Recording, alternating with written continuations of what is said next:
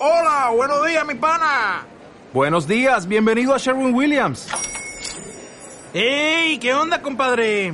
¿Qué onda? Ya tengo lista la pintura que ordenaste en el ProPlus app. Con más de 6.000 representantes en nuestras tiendas listos para atenderte en tu idioma y beneficios para contratistas que encontrarás en aliadopro.com. En Sherwin Williams somos el aliado del PRO.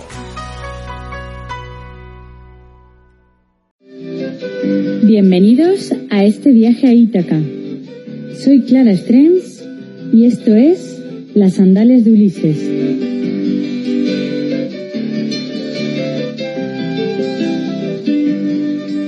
En los últimos programas hemos recorrido cada una de las zonas de Ucrania, su capital, las montañas, los pueblos más pequeños de los Cárpatos, Lviv, la preciosa ciudad de Lviv, Odessa, la perla del Mar Negro, y todas sus características de cada una y sus diferencias.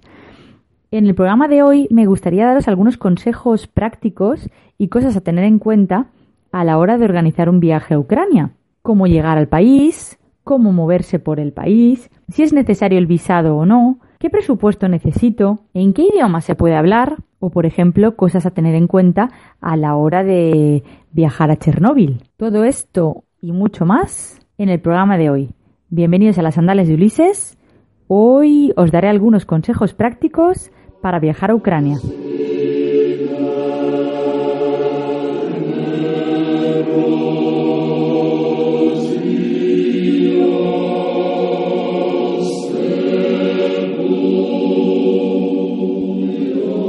Ay, Ucrania, Ucrania, Ucrania, corazón y madre mía, cuando pienso en tu destino, lloro a lágrima viva.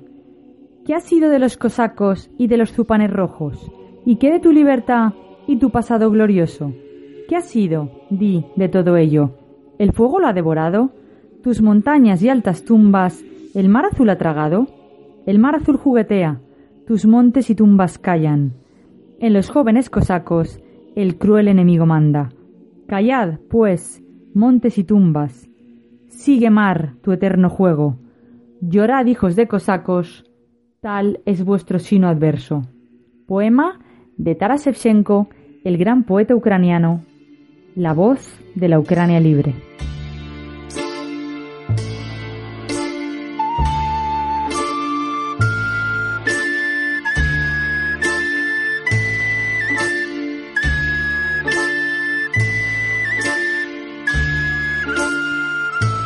Organizar un viaje a Ucrania es bastante sencillo en cuanto a papeleo y logística, pero sí que hay que tener en cuenta que es un país que, en el que las distancias son muy grandes.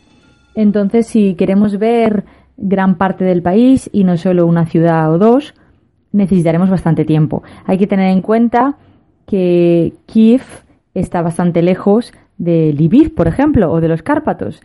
Entonces estamos hablando de distancias muy largas. Con lo que si tenemos solo 3-4 días, es mejor dedicárselos a una sola ciudad, hacer escapadas cortas y en el caso de querer ver más de una ciudad, por supuesto es recomendable un mínimo de una semana, especialmente si están próximas o si vamos a conectarlos de forma aérea o por tren. Así que además de la planificación de qué ciudades queremos ver de Ucrania y qué es lo que queremos hacer, si queremos ver casi todo el país en profundidad, un mínimo de 10 días, que es, es, posible porque realmente como se conectan los trenes son muy buenos.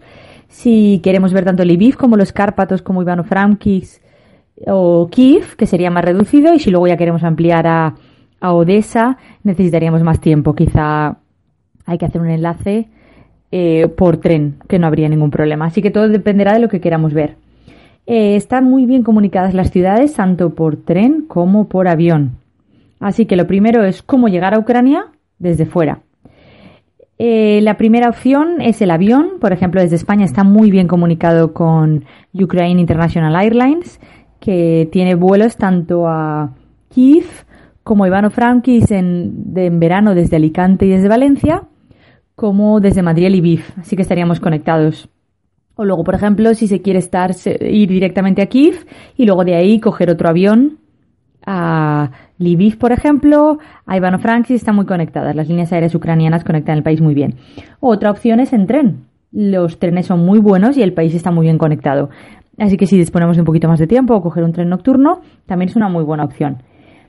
Eh, otra opción para llegar al país también es de, por carretera. Yo, de hecho, la primera vez que fui a Ucrania fui por carretera cruzando desde Polonia, porque las carreteras están muy bien comunicadas y Lviv es de las primeras ciudades de la frontera, así que es bastante fácil. Solo hay que pasar, a lo mejor el control es un poquito más farragoso, el de carretera, el control de, aduanas, que el de que si vuelas, porque en el control de aduanas, como realmente eh, Ucrania no es país de la Unión Europea, tienes que revisar que no te hayas llevado más tabaco del que puedas comprar o lo mismo, vías alcohólicas, solo se puede sacar un litro del país y una un cartón de tabaco. Así que eso sí que se registra bastante por carretera. Se registran los coches y se tarda un poquito más con los pasaportes. En los vuelos es más rápido. Pero tampoco hay ningún problema y es una buena opción. En el caso de que estéis por el este de Polonia, acercaros a Lviv o ampliar un poquito a los Cárpatos y por carretera es bastante cómodo.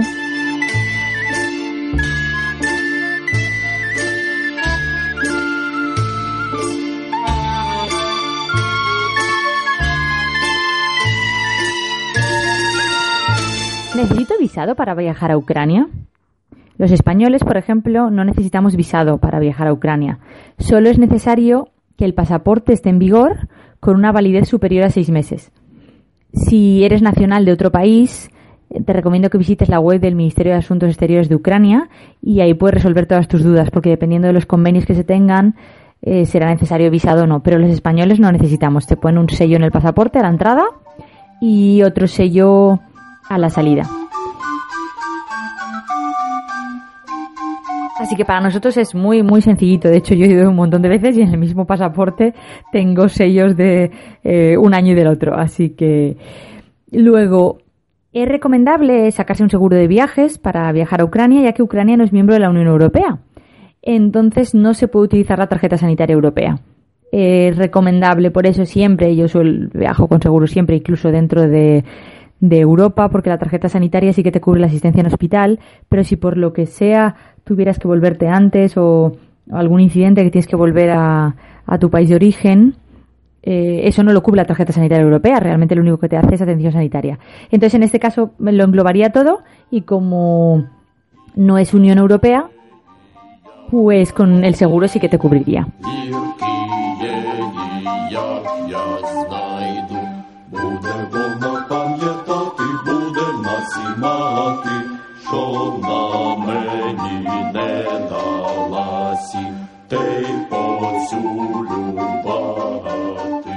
¿Cuál es la moneda que se utiliza en Ucrania? La moneda ucraniana se llaman grifnas y yo recomiendo que directamente si necesitáis conectar ya directamente desde el aeropuerto, cambiéis algo en el aeropuerto, pero luego hay un montón de oficinas de cambio en todas las ciudades, entonces está muy bien. Los billetes son muy bonitos, de hecho están considerados como eh, los uno de los billetes más bonitos del mundo por su diseño. Son billetes pequeñitos y además tienen un valor muy bajo, entonces al final no tienes casi monedas, prácticamente no hay, alguna pequeña, pero muchos billetes, billetes de uno, de dos, de cinco, así que a lo mejor para comprar algo te cuesta 50 y tienes billetes de 2, de 1 y de 5. Son muy bonitos. A mí yo la verdad es que me los he guardado después porque son unos billetes muy chulos y podéis cambiar con muchísima facilidad en cualquier sitio. Además, las tarjetas, las tarjetas de crédito y de débito, que hay veces que las de débito dan problemas, en Ucrania no hay ningún problema. Yo he pagado con tarjeta de débito en restaurantes, en tiendas y en un montón de sitios. Así que siempre recomendable, por supuesto, cambiar, porque para el metro y los museos, que hay museos que no están tan actualizados y no se puede pagar con tarjeta de crédito, siempre es mejor llevar efectivo. Pero para lo demás, la verdad es que restaurantes y luego tiendas, si queréis ir, porque hay tiendas muy chulas, la verdad hay diseñadores ucranianos y en Kiev hay un edificio de tres plantas solo de moda ucraniana. Se puede pagar con tarjeta de crédito y de débito sin ningún problema. Luego también tenéis que tener en cuenta a qué zona del país vais a viajar, porque por supuesto en la zona de los Cárpatos, si vais a entrar a un pueblo muy pequeño de los que descubrimos en el programa de los Cárpatos, Probablemente ahí vais a necesitar efectivo, por supuesto, para ir a la panadería o pequeñas cosas, pero si vais a viajar a Kiev o, por ejemplo, a Lviv, las tarjetas se pueden gastar en la mayoría de sitios. Así que no hay problema, es muy fácil cambiar, es una moneda muy fácil de manejar porque la verdad es que la equivalencia es muy sencilla y además son muy bonitos, o sea que siempre podéis traer de recuerdo, no sé qué, qué souvenir comprar y qué regalo comprar, pues por ejemplo un billete, porque como tienen un, un valor muy pequeño, un billete puede ser un regalo muy bonito, porque es un recuerdo muy del país, 100% producto nacional y además no es de mucho valor y es muy bonito para la colección. Y luego también yo recomiendo comprar pan porque está muy muy bueno. Entonces yo siempre que voy intento llevarme pan y luego lo congelo. Eh, al final, sí, podemos llevar souvenirs, pero muchas veces son trastos, ya sabemos, o hay quien los llama, me acuerdo mucho, eh, Pilar, que los llamaba pongo, ¿dónde lo pongo? Los trastitos, pero por ejemplo estas cosas que pueden ser detalles que no ocupan, eh, o por ejemplo que se comen, la gastronomía siempre es un regalo perfecto, o ya a los que les gusten las bebidas alcohólicas, el vodka ucraniano es muy bueno, muy, muy bueno porque la verdad es que las destilerías eh, son muy caseras y no se les añaden productos químicos. Entonces, a mí, por ejemplo, no me gusta, yo no bebo, pero sí que es un buen regalo en Ucrania. No es para nada caro, la verdad es que el vodka es muy barato porque es de producción local y por eso no se permite sacar, además, por tema de, de aduanas demasiados litros, pero porque el precio es muy barato. Entonces, un regalo barato y de calidad y muy bueno para que le guste. Así que hay de todas las opciones, desde pan hasta vodka.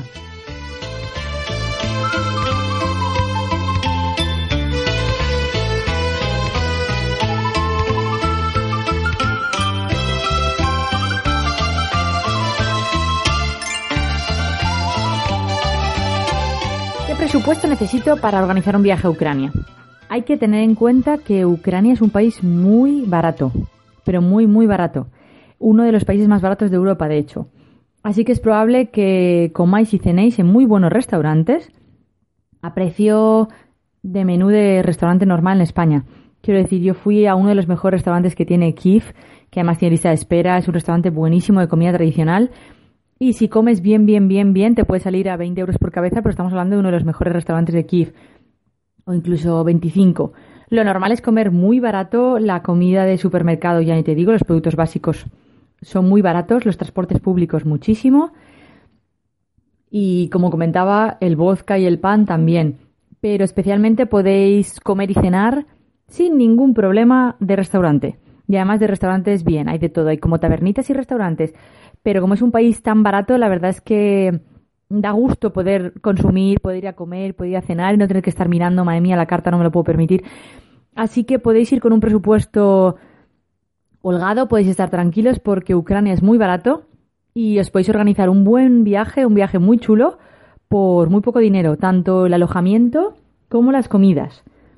En cuanto al alojamiento, hay que tener en cuenta, por supuesto, que hay muchos hoteles de cadenas internacionales. Y los hoteles de cadenas internacionales, por política, no pueden tener eh, precios tan competitivos y tan bajos, porque claro, imaginad que estáis en un hotel de cinco estrellas, que aunque sea más bajo el precio de un hotel de cinco estrellas en Zúrich, eh, sea más bajo en Kiev que en Zúrich, al final las cadenas tienen que mantener un, un precio base, más o menos. Sí que es verdad que será más barato. Pero en cuanto a hoteles fuera de cadena y pequeños apartamentos y todo, la verdad es que los precios son muy buenos, muy competitivos y están en pleno centro de Kiev por muy poco dinero, además en, en un apartamento muy bien. Yo he probado las dos cosas, un hotel de cuatro estrellas en Kiev, de una cadena internacional muy bien, y luego un apartamento, una especie de aparta hotel, genial, la verdad es que grandísimo, en el centro de Kiev también. Así que muy bien, la verdad es que me encantó, el aparta hotel estuvo muy muy bien, la habitación era enorme, tenías incluso lavadora en el caso de que fueras a estar más días y pleno centro de la ciudad. Eh, o sea que al lado de la plaza de las iglesias de, de San Miguel estaba muy bien.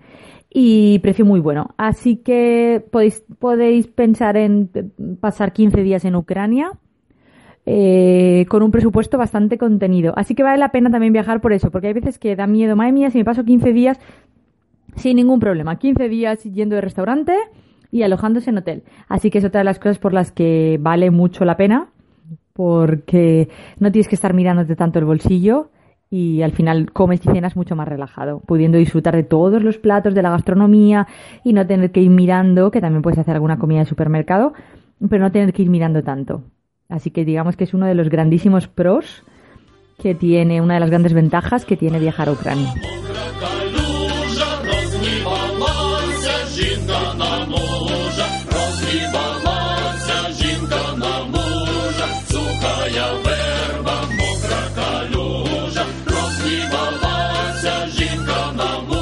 Idioma se habla en Ucrania? Ya hablamos en programas anteriores que en Ucrania se habla ucraniano, pero mucha gente habla y entiende ruso también. Pero bueno, la duda será sobre todo en qué idioma nos podemos manejar. La gente joven, la mayoría de gente joven habla muy bien inglés. Y en grandes ciudades no hay ningún problema. La verdad es que es fácil preguntar para la gente, la gente te ayuda y te traduce, o sea que en inglés os podéis manejar. Sí que es cierto que, por ejemplo, en determinados museos y además museos importantes, o por ejemplo en las taquillas del Museo del Labra, eh, las mujeres de allí no hablaban inglés tampoco, pero bueno, básico, muy básico, para decir una entrada dos y poco más. Entonces es cierto que tanto ahí como si luego vais a visitar pequeños pueblos, es difícil que la gente más mayor especialmente hable inglés, porque la gente joven la verdad es que sí bastante. Pero no hay ningún problema porque la verdad es que lo suplen con bastante voluntad. Porque la gente es amable, entonces es como les sorprende y lo intentan. Entonces te lo intentan explicar, aunque te lo estén explicando en ucraniano, pero te lo van a intentar explicar. Así que no os preocupéis si tenéis un inglés básico o tenéis un inglés bueno, ellos hablan un inglés básico para manejarse, por ejemplo, en los transportes, trenes y todo esto, eh, os podréis entender. Y luego ya la gente joven que habla bastante bien inglés, con lo cual si tenéis que preguntar a alguien y en grandes ciudades tampoco tendréis problema. Y si vais a recorrer pueblos, tened en cuenta como en todas partes, que normalmente la gente más mayor de los pueblos no habla. Pero bueno, sí que os recomiendo, pero esto también es por una cuestión de educación y contacto con locales, que aprendáis a decir buenos días, buenas tardes, gracias, y eso os abrirá muchísimas puertas, porque lo ven como un bonito detalle que realmente se está preocupando por su cultura y por su idioma y quieres entablar una conversación o tener contacto sin necesidad de saber ucraniano porque es difícil, por ejemplo, que los españoles sepamos hablar ucraniano, no es un idioma que se aprenda en las academias ni en los colegios. Así que lo valorarán muchísimo. Y luego también es bastante popular que, claro, hay muchísimos ucranianos que han trabajado en España. Entonces, por ejemplo, hay muchos que hablan español. A nosotros nos pasó en Ivano Frankis, íbamos a cambiar a una oficina de cambio y nos escuchó hablar un chico y dijo, ¿Sois de España? ¿De qué ciudad sois? Es que yo estuve trabajando mucho tiempo en Toledo, tal. ¿Necesitáis ayuda? ¿Queréis que os ayuden algo? Además hablaba un castellano mm, perfecto, porque la verdad es que los ucranianos aprenden castellano súper bien y lo hablan muy bien. Y te ayudan enseguida. O sea que también eh, cuidado, porque hay gente que tiene la costumbre de criticar. O mira aquellos, mira los otros. Cuidado porque os pueden entender. Eso siempre está feo, pero además tener en cuenta que muchos pueden llegar a hablar castellano. O sea que además de inglés es bastante probable que os encontréis con, con, ucranianos que hablen castellano y muy bien, porque o han tenido familiares o han venido a España a trabajar o han ido o han vuelto, es bastante común. Así que no es difícil entenderse, la verdad es que más o menos os podéis entender en unos idiomas o en otros y cada día la gente habla mejor inglés y la gente joven especialmente. Así que no es necesario que tengáis un control del ucraniano. Yo lo recomiendo básicamente por eso, porque te ayuda a entablar conversación y a que la gente se abra mucho más. Y siempre es una muestra de respeto y de interés por, por la cultura y por la gente. Pero más allá de eso, con el inglés os podéis manejar bastante bien y luego si os da miedo porque vuestro inglés es básico, tampoco os preocupéis, porque más o menos os podéis manejar y con muchas sonrisas y muy buena voluntad.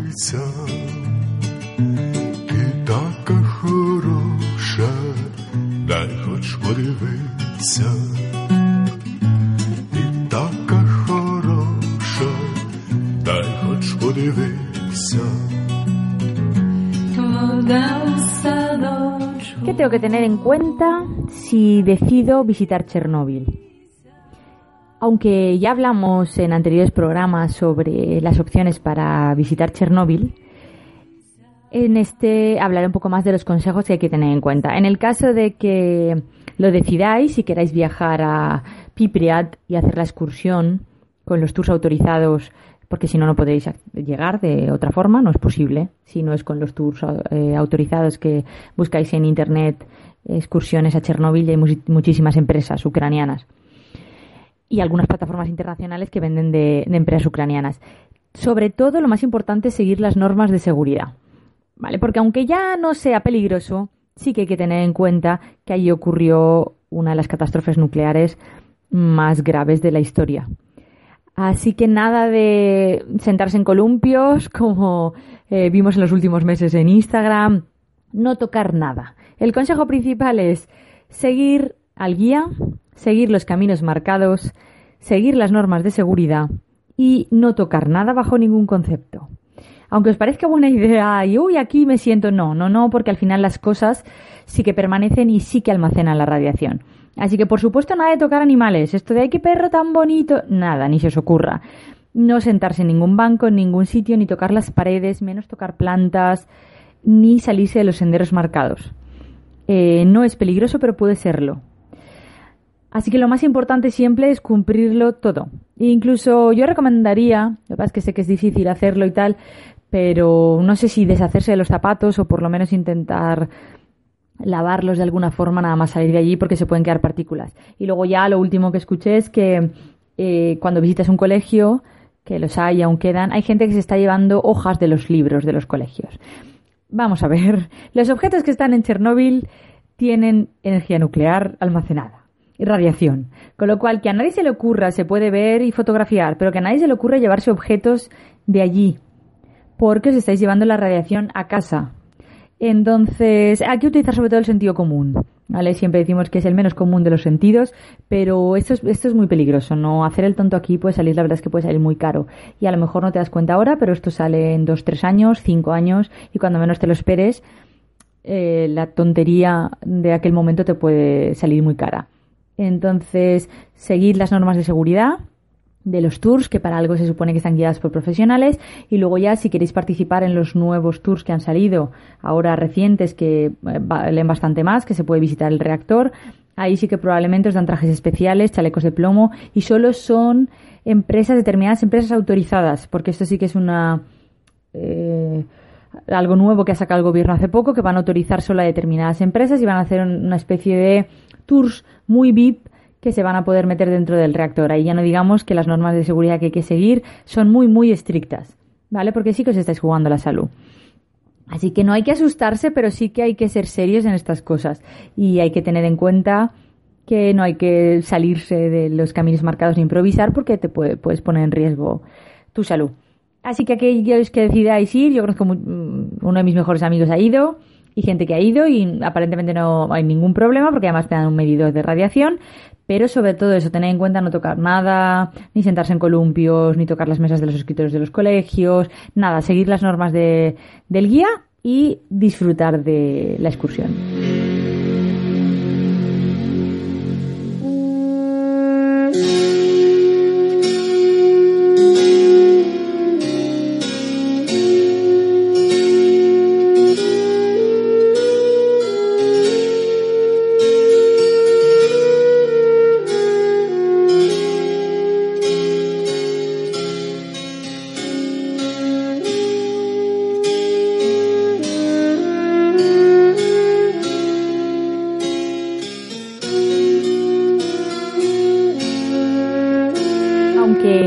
Mayor de los consejos que os puedo dar a la hora de viajar a Ucrania es que viajéis con la mente muy abierta y sin prejuicios ni ideas preconcebidas, ya que es un país que, bajo mi punto de vista, os va a sorprender muy positivamente.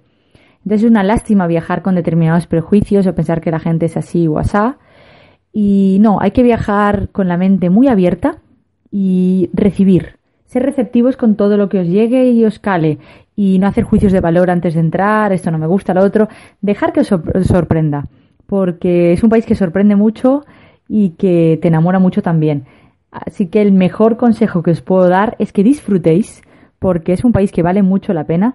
Además, cada ciudad es distinta y tiene una historia diferente.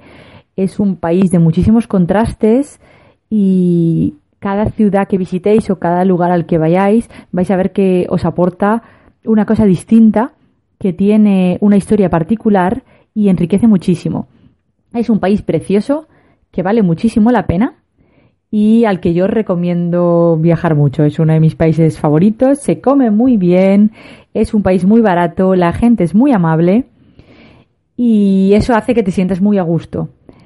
Así que, siendo que yo he vuelto tres veces y conozco la mayoría de sus ciudades y algunas varias veces, os puedo decir que el mejor consejo que os puedo dar es ese. Que organicéis el viaje, os dejéis llevar y disfrutéis de todo lo que tiene Ucrania. Espero que hayáis disfrutado del programa de hoy.